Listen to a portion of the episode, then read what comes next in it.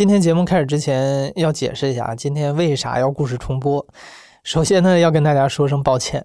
本来上周我们预告说今天会播出故事 FM 出品的一档全新的节目，结果不巧这段时间天气多变，再加上我们整个团队都陷入一个非常忙碌的状态，导致我们新节目的主播彭涵啊，他不幸感染了风寒，他现在鼻音非常重，没有办法录音，所以本来预定今天播出的《深度游》第一期要延期到下周一，也就是十二月六号播出了。不过好饭不怕晚啊，请大家放心，不会辜负大家的期待了。关于新节目的更多信息，请密切关注故事 FM 的公众号近期的推送。另外呢，也是因为今天是十二月一号，也就是世界艾滋病日嘛，所以我觉得我们今天重播这期做艾滋干预的二十年这个节目意义重大，让大家更多的了解这种疾病，减少对它不必要的恐惧。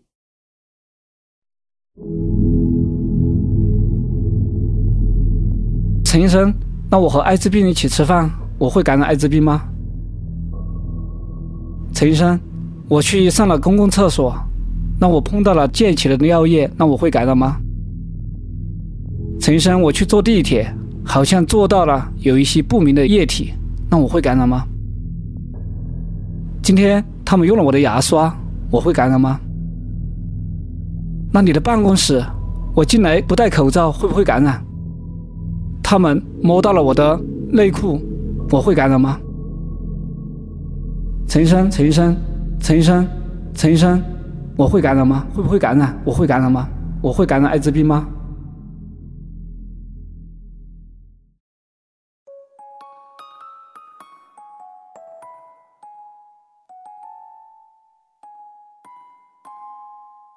你好，欢迎收听故事 FM，我是艾哲，一个收集故事的人。在这里，我们用你的声音讲述你的故事。每周一、三、五，咱们不见不散。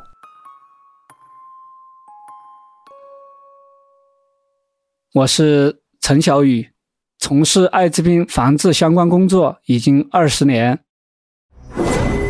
自上世纪八十年代以来，毒品在全球日趋泛滥，毒品走私日益严重。在国际毒品犯罪活动的渗透和诱惑下，国内毒品犯罪也随之死灰复燃，不断呈上升趋势。陈小雨是四川乐山人，他这二十年的艾滋病防治工作啊，可以分为两个阶段。在二零零八年之前，陈小雨主要关注的是吸毒群体的艾滋病干预，因为在上个世纪九十年代，四川和云南聚集了数量庞大的吸毒者，因为他们共用针头，导致了艾滋病的流行，所以这两个省就率先开展了关于吸毒人群艾滋病干预的工作。陈小雨所在的四川乐山防疫站当时也接到了这项任务。那个时候，艾滋病疫情快速增长，引发了不小的社会恐惧，根本就没有人愿意主动接手这项工作。防疫站只好抓壮丁，最终落到了陈小雨的身上。陈小雨开始根据当地派出所给出的线索，四处寻找吸毒者，也开始了他长达二十年的艾滋病防治工作。当时是给我推荐的一个名字呢，他有一个绰号叫“小鹅边”。乐山呢有一个县叫鹅边县，他是在一个城乡结合部的一个地方，然后我就开始去找的他。当时的场景还是特别震惊的。是在一个竹林深处，当我去问的时候，一个农民就跟我说：“哎，是的，有这么一个人租的他的那个猪圈物，就是以前喂猪的，但是呢，后来没喂猪了，然后他们就住在那里。就我去看，他们就睡在那个地上，没有任何的家具，只是地上有一些谷草，然后一些棉絮，而且呢，它还不封闭，还是透风的。”只是叫有一个避风挡雨的地方而已。醒来以后呢，他就很警惕嘛，反正个子不是很高，但是呢，面相有一点点就是啊，有点凶残的那种。但是我还是深呼吸一下，然后赶紧就是做了一个自我介绍。哎，我说我是医生，想来了解一下就是关于你们人群的一些情况。他说。我们现在都要快死的人了，不需要得到你们的关心，反正就是有点抗拒的，所以当天他是没有接受我的任何的调查的。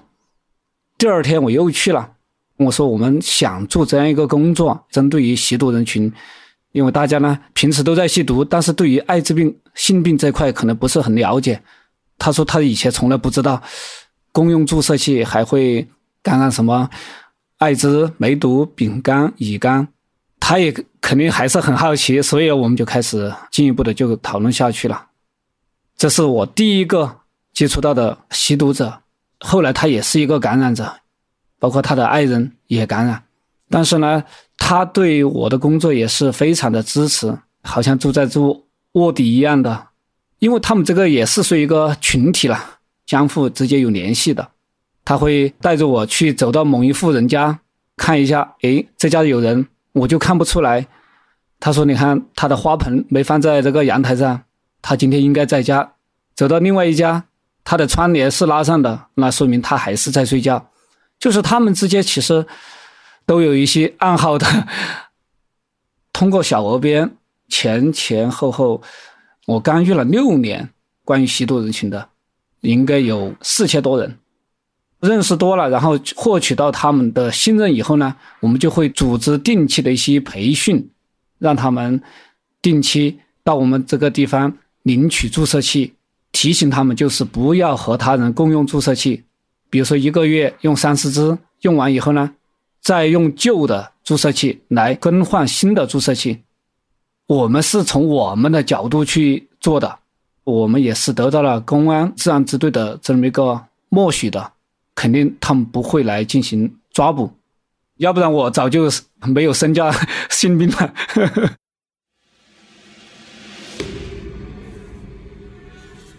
这并不是一句玩笑话。虽然吸毒者不见得都是穷凶极恶之人，但毒瘾发作的时候，他们也基本失去了理智。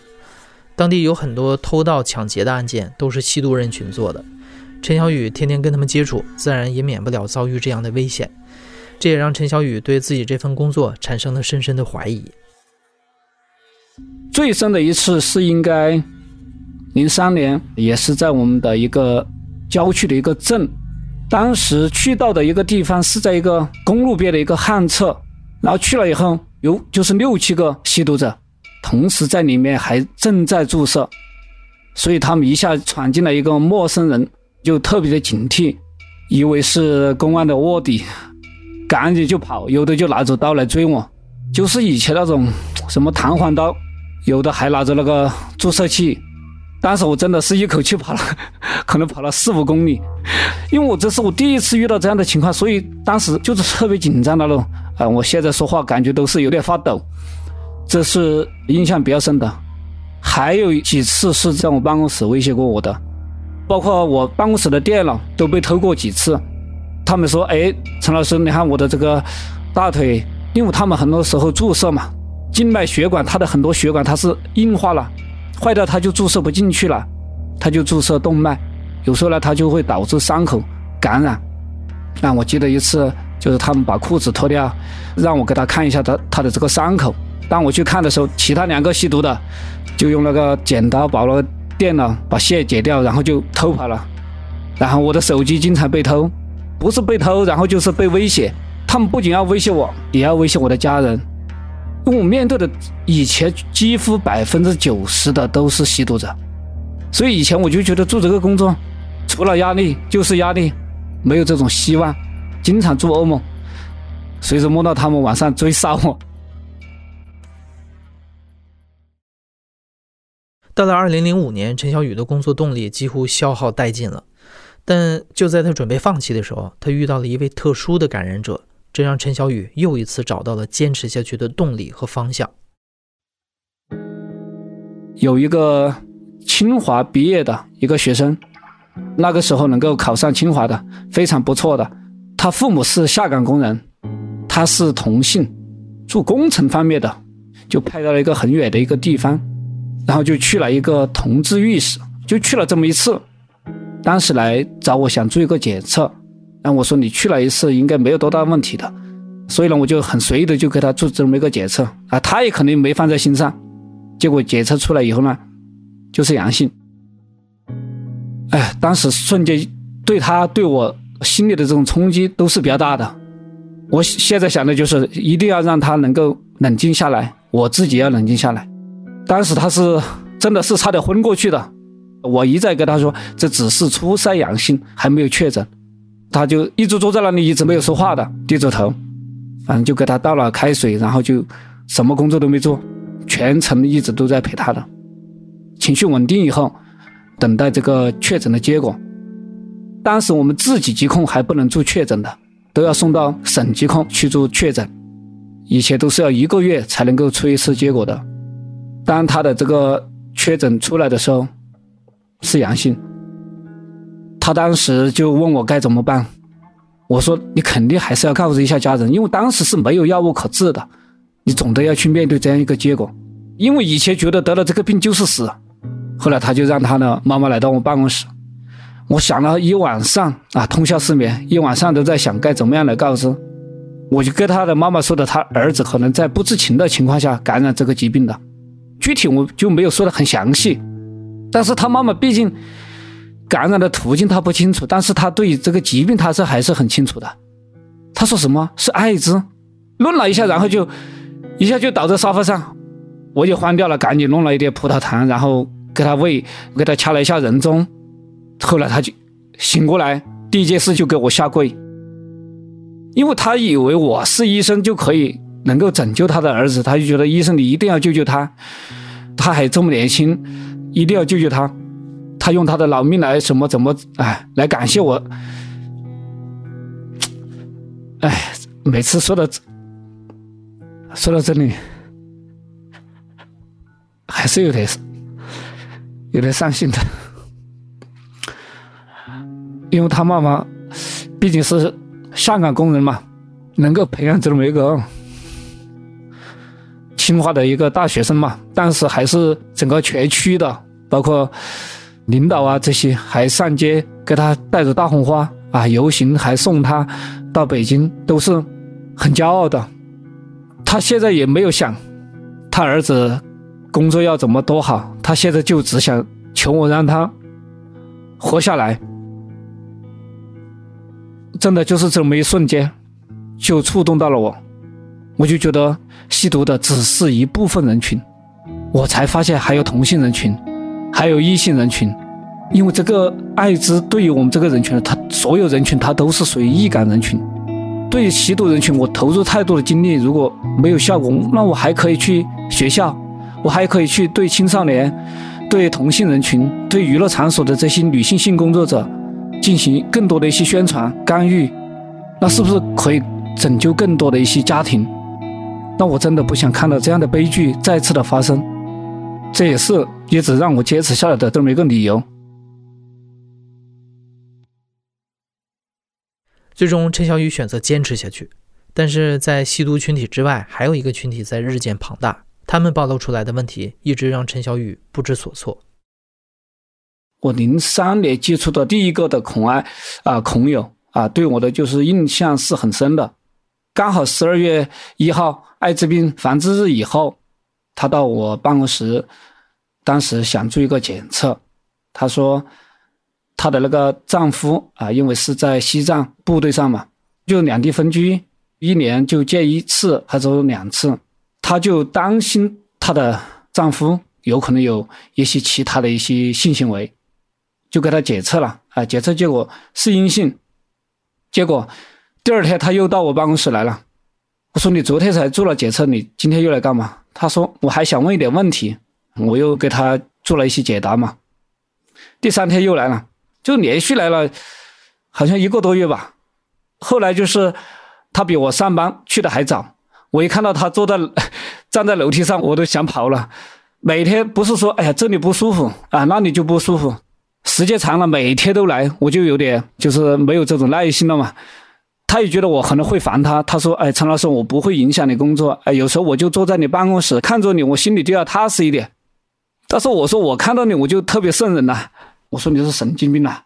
但是我还和他开玩笑，但是他又很痛苦，他就很疯狂了，无论怎么样解答都没办法帮助到他了。后来我就在和张老师在交流的时候，我才发现，哇，这些他是属于心理疾病了。刚才陈小雨提到的这个张老师叫张克，是一位心理学博士。二零零八年，他们在抗震救灾的志愿活动当中认识。得知张克的心理学背景之后，陈小雨就和他聊起了自己接触过的一些案例。因为陈小雨曾经接手过一个咨询者，虽然那个人的检测结果没有问题，但他仍然非常害怕自己感染艾滋病。几天之后，陈小雨回访的时候得知，那个咨询者竟然已经自杀了。陈小雨见过太多被恐惧情绪折磨的咨询者，他的经验和张克的知识互相补充，让恐艾群体的面目一下子清晰了起来。当时虽然国内的艾滋病治疗手段和支持政策都日渐完善，但艾滋病仍然是一个敏感的话题。对于艾滋病患者的歧视也是普遍存在，不少人对艾滋病抱有非常强烈的恐惧情绪，形成了恐艾症患者群体。意识到这个群体越来越庞大，陈小雨和张克一拍即合，在2009年成立了中国第一家恐艾干预中心，专门为恐艾者提供风险评估、HIV 检测、心理疏导等服务。陈小雨的艾滋病防治工作进入了新的阶段。我们估计的这个恐艾人数的话，它应该和我们的感染人数可能是相差无几的，一百多万。很多其他的人员他没有了解过这些人群的，他就觉得这些都是神经病，是吧？有病就去检查嘛，有了高危行为，那我们就去检查；没有高危行为，那就不可能感染，就这么简单。但是对于他们来说，他们已经做不到。他内心是非常恐惧的，是一种对艾滋病的一种强烈的这种恐惧，并伴有一些焦虑啊、抑郁啊、强迫啊、疑病等多种心理症状啊和行为异常引起的。就是我们刚开始恐惧的时候，也就是处在这种应激心理反应期的时候，可能还有一些躯体症状，比如说我们的心跳加快、呼吸困难啊，有濒死感。如果当时他能够。在这段时间进行及时的干预，其实效果是最好的。只要我们给他解把问题解答了，他可能哦，原来我的担心都是多余的，是吧？放松了，哎，他这些症状他也就自然的去消失了。这是一个去年咨询我的云南的一个学生，他是在离高考还有三个多月的时候，他已经辍学了，他已经恐艾，已经不能去正常的去上学了。我就问他的原因。他是因为上完晚自习，哎，好像都是九点多了吧？他就是在路上捡到了一个就是成人用品，一个硅胶的一个充气娃娃，而且只有就是那一个部位，他就好奇嘛，他就把它用了。因为一个是没有清洗啊，然后呢，再加上他也第一次使用这样的，导致他的那个有一点点尿路感染，他就很紧张。他也就到网络上开始去搜，网络的信息真的是太强大了，各种说法都有，有的就说，哎，这样也有可能有风险。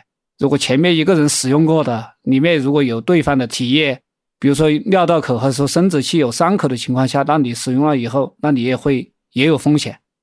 他以为已经是艾滋病了，他就吓得要死了，不敢跟老师说，不敢跟父母说，他就一直压抑，压抑了到已经就精神快崩溃了。老师就找到他的家长，就带他去看心理医生，但是他一直不敢说。心理医生呢，就觉得他是焦虑啊，严重的焦虑，就让他吃一点药。后来他还是在网上搜，结果就搜到我们中心了，所以就选择咨询我。那我说为什么不会感染？因为你不具备感染的条件，这只是一个道具啊，也就是说他没有传染源，尿道口。它并不属于伤口，它不可能形成体液交换，你这只能叫安全的啊行为，自卫的行为，它其实是属于安全的行为，包括它的尿路，我说了不是性病，因为没有病毒，但是有可能有一些细菌啊，有可能导致了这么一个感染，那医生开一点这个尿路感染的一些药就可以了，他去吃了四天以后，他的尿路感染就没有了，因为他陷的还不是特别深，所以他也是。很信任我，他就慢慢的去远离网络，然后呢开始去回归学校。我也那段时间也不断的给他一些鼓励。后来他就三个月嘛，他说我要把我最后的时间全力以赴的去投入学习，然后高考好像他是考了七百一十八分，上海财经大学。所以他是干预的比较及时。那有的人他恐了五六年、七八年了，啊，这个时候他再来干预的话。第一，效果没有这么好；第二，他我们干预的次数也比较多，严重的可能需要进行药物的一些治疗。有一个是河北唐山的，他咨询我的时候，他已经恐了应该有七年了，他确实是有过一次婚外的性行为，妻子在怀孕期间嘛，去到这么一个按摩的地方去做了这么一个行为，但是呢，行为其实是还是安全的，但是他害怕传染给他的爱人，然后他的爱人又传染给孩子，啊，然后他就想了很多。第一次咨询我就已经觉得他的这种负能量远隔千里，但我都能够感觉他的这种负能量是非常严重的，而且是非常焦虑。他担心的是对方女性性工作者提供的安全套可能不可靠，他觉得可能对方会害他。我说人家既然要提供安全套，说明他是非常有安全意识的。第二，那对方提供安全套，他不是来保护你的，他更多的是要保护好他自己。他从事这个工作，他的风险在什么地方？那你只要是全程使用了，正确使用了，那说明你这个行为就是安全的，风险已经排除。第一次其实咨询效果不太好，他咨询了我两次，但是我发现他的被迫害妄想症是非常严重的，就是特别敏感多疑。咨询我两次以后，他都觉得你到底是不是陈医生，是不是你本人？他依然还是在恐，依然还是有担心。那我就建议他去精神科看一看他的这个心理问题，是否需要进行这个药物治疗。但是他就骂我心理才有问题，后来就开始各种谩骂，包括通过微博，包括我们中心平台各种举报我，打电话打到卫健委啊、卫生厅啊，各种举报、各种攻击。像这样的案例其实也是很多的，我们也经常会遇到，因为他恐的时间太久了，再加上每个人的心理问题他都不太一样。确实，恐爱的人群五花八门，有十几岁的少年，也有年近八十的老人，有教师，也有退休干部，其中百分之八十可能都是男性，但女性群体也不少。这些人恐爱的原因各不相同，对疾病本身的不理解，添油加醋的都市传说，糟糕的互联网信息环境，亲密关系中的暴力，还有整个社会对艾滋病的污名化，这些都可能让他们产生这种恐惧。但实际上，恐爱者往往都不会真的感染艾滋病。这么多年来，陈小雨只见过一位恐友最终检测出 HIV 阳性。不过，这样的恐惧仍然是非常真实的。现在这样的阴影里久了，也会发展出严重的恐爱症状，譬如说强迫症或者是被害妄想症。而这些恐惧又很难找到出口，人们无法控制自己的恐惧，也无法理解自己的不幸，就转而去攻击恐爱干预中心，中心成了他们发泄的唯一出口。所以，我们中心。是都搬去了几次了，因为也有面询的嘛，到我们中心来，我们一对一的面询。但面询以后，有的他不听，他还是要随时跑到我们中心来。这样的人群是越来越多了，他就会严重影响到我们的正常的一个工作。他知道你要从哪里进去，要从哪里出来，他就在外面路口守住你，要躲的时候都躲不掉。有时候遇到一个严重的，他一个人就会把我们都要搞崩溃的。当时是一个男的，啊，中午的时候，本来我要准备去吃饭，我看到就是有一个男的在我们的这个办公楼的走道不停的走过去走过来，所以我就顺便问一下，你是有什么事吗？他说我想做一下 HIV 检测，我就想，人家跑了这么远，那我还是尽量的先给他做一下检测，做完我再再去吃饭，我就给他了解了一下他的情况。他说：“萌萌领导要害他。”我说：“他为什么害你？”这个男的呢，长得也是特别清秀的。他说：“那个领导，他被那个领导包养，也就是说有同性行为的。后来他发现他这个领导呢，不是很喜欢他了，他喜欢其他的男性了嘛？因为他是第一次和这个男的在一起，他就是一直都是一对一的嘛。”再加上以前这个男的呢，对他也还是可以，他也从从来没想到过他自己会感染这么一个疾病，所以当他发现这个领导就是和其他男性有可能有性行为了，然后呢对他也不再关心了，他就觉得他的领导会不会感染，然后把他传染，再加上他们以前也从来没有做任何的保护措施，哎，那我说你做一个检测也是可以的，那我就顺便给他做了检测，检测结果呢？还是阴性。我当时给他做检测的时候，是我在实验室做，就没让他看见。我说结果是阴性啊，没问题，他就说：“你是不是骗我？你是不是因为领导跟你打了招呼？”我说：“你的领导是谁？我都不知道。”我知道他的这个心理的问题可能还是有点重。那我说：“我就当着你的面再给你做一个检测，还是阴性。”我想他现在就可以终于可以放心了。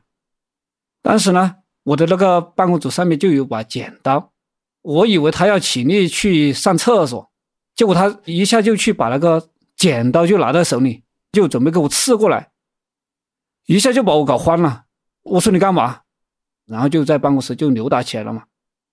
他说你绝对是受了这个人的影响，他知道我要到来找你，然后他提前跟你说了，然后你通过各种方法，然后来骗我。他当时就情绪非常激动，就一直把我囚禁在那个办公室两个多小时吧。后来我打电话让我们找了人来把我。救出来的，后来两天他还提着刀到单位，还要杀我。他就是有一些偏执，可能精神有都有一些分裂的这种了啊，就是非常严重了。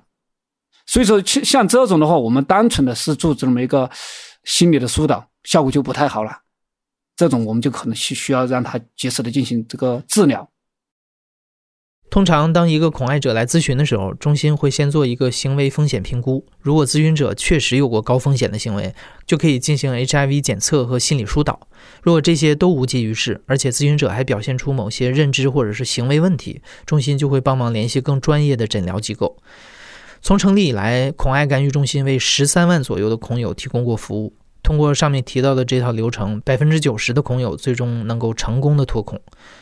而关于艾滋病本身，目前的抗逆转录病毒治疗可以把人体内的艾滋病毒数量降到很低，甚至能够把病毒进程控制到几乎停止的水平。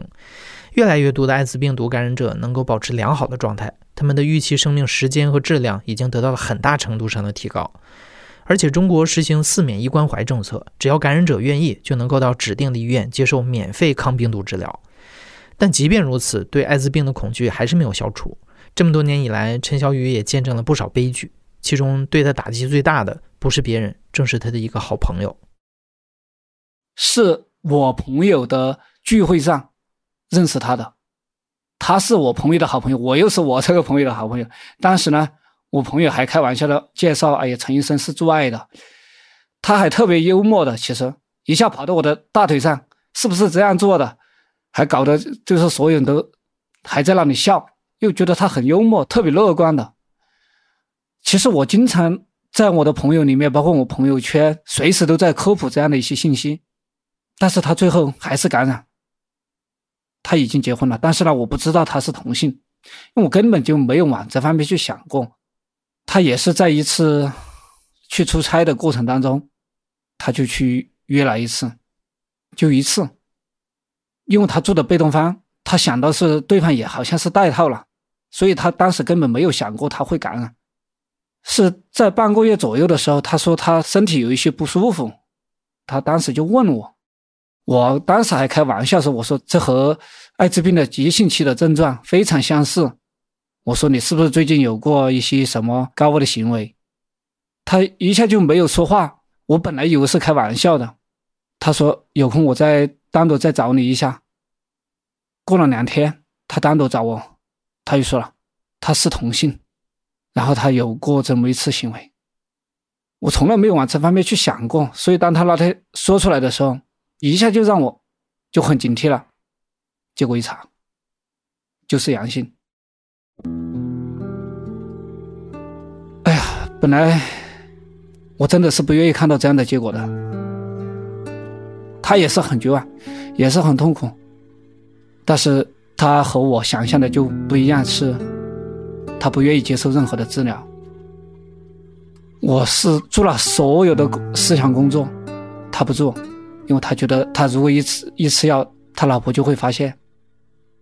啊，因为他的呃有一个公司吧，公司做的是非常大的，而且他抽烟喝酒，啊都很厉害，然后经常还要熬夜，反正我随时都在提醒他，但是因为。每一次提醒他，他就说我就相当于在提醒他，他就是病人，他觉得我是在暗示他，他就把微信微信拉黑了，电话也拉黑了，后来就没再联系。上周的时候，就是我之前那个朋友，我碰到他，他说明天我要去参加那个葬礼，你去不去？我说什么葬礼啊？他说那个朋友已经去世了。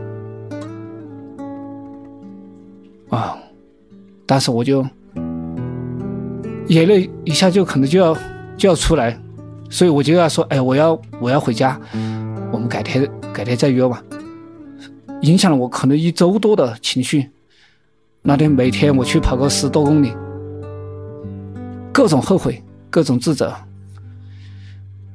我见他最后一面，一年多以前，我请他喝茶，我说再找他说一下，我是想正向的宣传嘛。有些药物它的副作用很低的，人家也吃了药以后完全没有一点点副作用。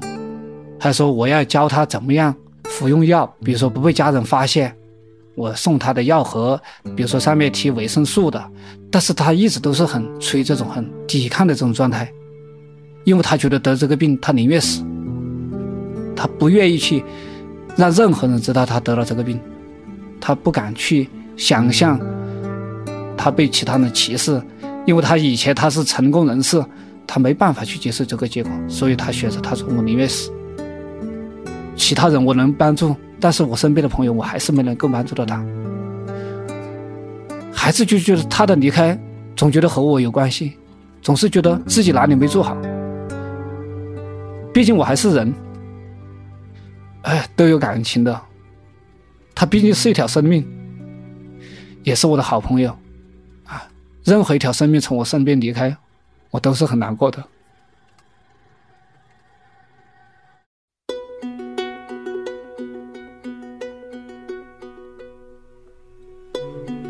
接触这个工作这么多年，其实我的改变才是最大的，包括我身边的所有朋友。就觉得我变得越来越正能量，因为我觉得我面对的都是负能量，我需要给到他们正能量，所以我在宣传健康，我也让我自己更健康了，包括我的生活习惯是非常好的。第二，这么多年的这个工作当中，对于生死，说老实话，其实我才是看得最透的，我更加的去懂得，我有时间。我去帮助所有的人，我有时间去陪伴我的家人，我有时间去锻炼我的身体，我就觉得时间更宝贵。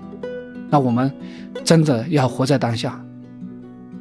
但是，我身边的一些朋友就说：“你做这样的一个工作，给我再多的金钱，我都不愿意做。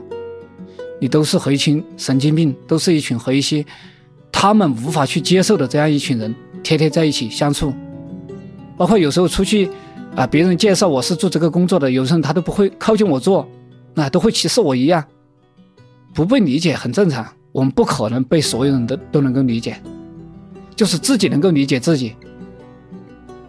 我期待艾滋病早一天能够治愈，没有朋友了，因为能够治愈了，大家就不怕了，我就下岗了，我就退休了，啊，这是我最理想的这种状态，我也不被你们记起。到时候我可能就去过我自己的生活了。能够被你们记起，有时候真的也不是一件好事。